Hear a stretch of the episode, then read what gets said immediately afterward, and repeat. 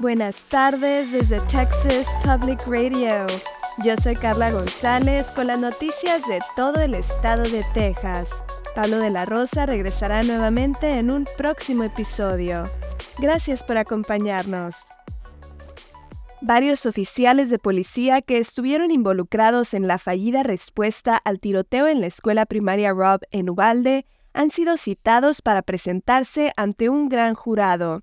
The Austin American Statesman reportó que las citaciones incluyen a agentes del Departamento de Seguridad Pública de Texas y de otras agencias. Esto forma parte de la investigación penal de la fiscal local Christina Mitchell sobre la respuesta al tiroteo en mayo de 2022, cuando 376 agentes esperaron más de una hora para enfrentarse al tirador en la escuela primaria Rob. No está claro quién es el objetivo de la investigación criminal de Mitchell. El testimonio está programado para comenzar la próxima semana en el Tribunal del Condado de Uvalde.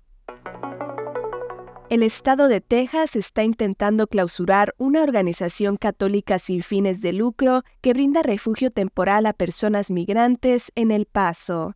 El fiscal general de Texas, Ken Paxton, acusa al refugio Annunciation House de fomentar la inmigración ilegal, pero la organización niega rotundamente la acusación. El obispo católico de El Paso y portavoces de organizaciones basadas en la fe están expresando su oposición al intento de Paxton de cerrar la organización. Ahora otras organizaciones sin fines de lucro que ayudan a personas migrantes temen ser clausuradas también. Annunciation House ha estado ayudando a estas personas durante casi 40 años. La patrulla fronteriza se pone de acuerdo regularmente con el refugio a liberar a personas migrantes procesadas que esperan procedimientos judiciales de inmigración. El obispo de El Paso, Mark Sides, dice que la Iglesia está en solidaridad con las organizaciones sin fines de lucro que realizan este trabajo. El obispo dijo que la demanda de Paxton es un insulto a los valores cristianos y que los estadounidenses necesitan escuchar más historias de personas migrantes para comprender mejor su difícil situación. Un juez en el área de Houston ha dictaminado que el distrito escolar Barbers Hill, al este de Houston, no ha violado la ley Crown de Texas después de que el distrito suspendiera repetidamente a un estudiante afroamericano por la longitud de sus rastas. Los abogados del estudiante planean apelar la decisión.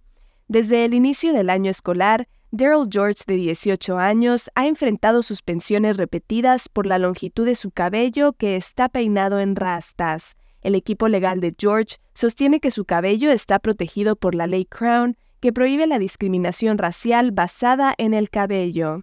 Un juez finalmente se puso del lado del distrito escolar después de varias horas de testimonio porque la ley no incluye explícitamente protecciones para la longitud del cabello. El representante estatal Ron Reynolds, coautor de la ley Crown, dice que planea presentar una nueva versión de la ley que incluya la longitud del cabello. Reynolds afirmó que el distrito escolar está empeñado en examinar el lenguaje de la ley para encontrar algo que respalde sus acusaciones porque quieren violar el verdadero objetivo de la ley. La familia también está demandando al distrito en un tribunal federal. El abogado de George dice que están buscando una medida cautelar federal que evitaría que el distrito aplique la política escolar hasta que se resuelva la demanda.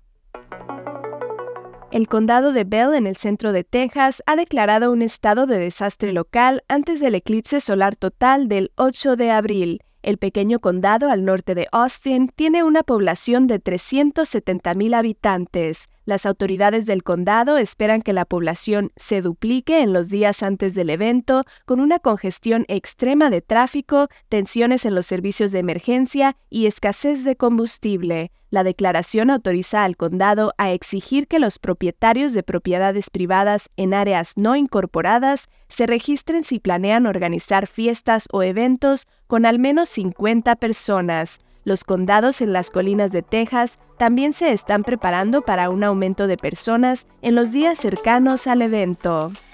Esto ha sido TPR Noticias al Día. Siga nuestro canal en YouTube o Facebook para no perderse ninguna historia. Desde el Valle del Río Grande para Texas Public Radio, yo soy Carla González. Con el equipo de investigación especial más grande de Texas, hemos recuperado más de 13 y medio millones de dólares, protegiendo a negocios como el suyo. Somos un socio luchando contra el fraude en la compensación para trabajadores. Su negocio es más seguro, más fuerte, mejor con Texas Mutual.